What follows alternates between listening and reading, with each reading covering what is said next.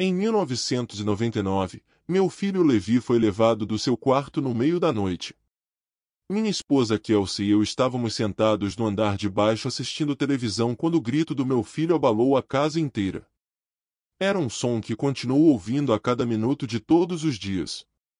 Quando corremos para o quarto dele, tudo parecia normal. Nem sequer havia uma única ruga na sua colcha. A única coisa que faltava era ele. Pouco depois, a vida se tornou um inferno.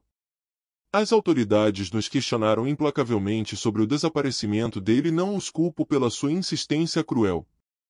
O que aconteceu simplesmente não podia ser explicado e se eu fosse o detetive, teria pensado que minha esposa e eu também fizemos algo. Foi o que o resto da comunidade pensou. O mistério que envolvia o caso me enlouqueceu. Todos os dias, tínhamos repórteres batendo às nossas portas exigindo respostas sobre o desaparecimento do meu filho.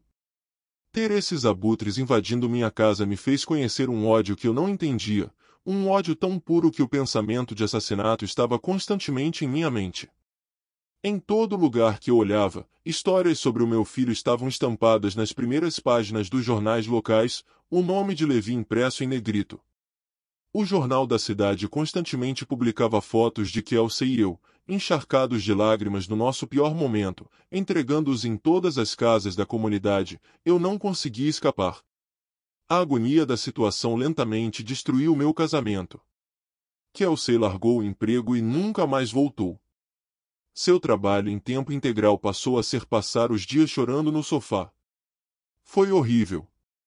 Quanto a mim, seria mentira se eu não dissesse que me familiarizei com o gosto do metal de uma arma em algumas ocasiões.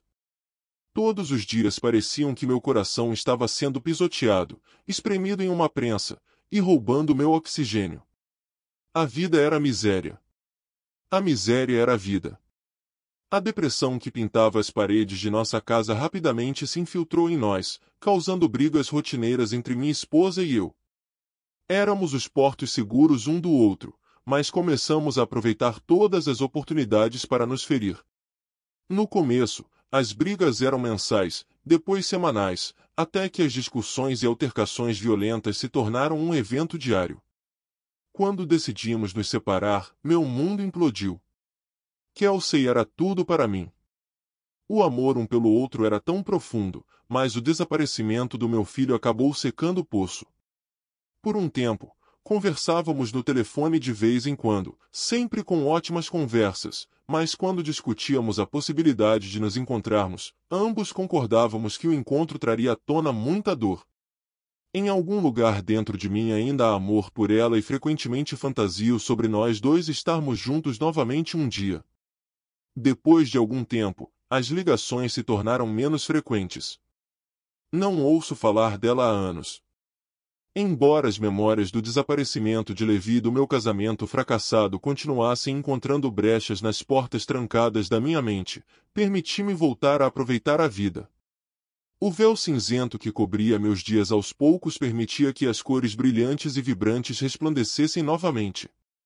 Minha saúde mental estava melhorando e sorrisos e risos voltavam a fazer parte da minha vida. Viver tinha se tornado novamente uma experiência prazerosa. Ontem à noite, eu estava aproveitando minha noite em casa, cozinhando meu jantar e ouvindo música em alto volume por toda a casa. A música sempre fazia com que a casa parecesse menos vazia. Através do som do grave vibrando nas paredes, o ruído da cozinha e os passos barulhentos e desajeitados dançando pelo chão de madeira, pensei ter ouvido uma batida na porta. Reduzi o volume da música e olhei para o relógio de micro-ondas. Eram 20 horas e 30 minutos e já estava totalmente escuro.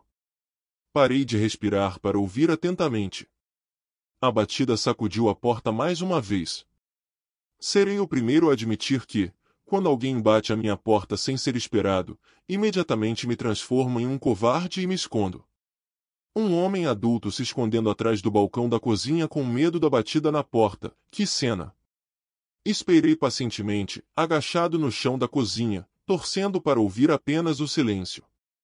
Quando a campainha tocou, eu me encolhi, meu coração incerto se queria continuar batendo. Esperar que a pessoa do outro lado fosse embora não era mais uma opção. A batida ficou mais rápida e mais alta, meu coração batendo em sincronia com as batidas rápidas. As batidas se transformaram em pancadas, fazendo com que as chaves penduradas ao lado da porta tremessem e a decoração da prateleira se deslocasse. Pensei que a porta estava prestes a ser arrancada das dobradiças. Peguei meu facão de chefe, coloquei-o na minha cintura e engoli minha ansiedade.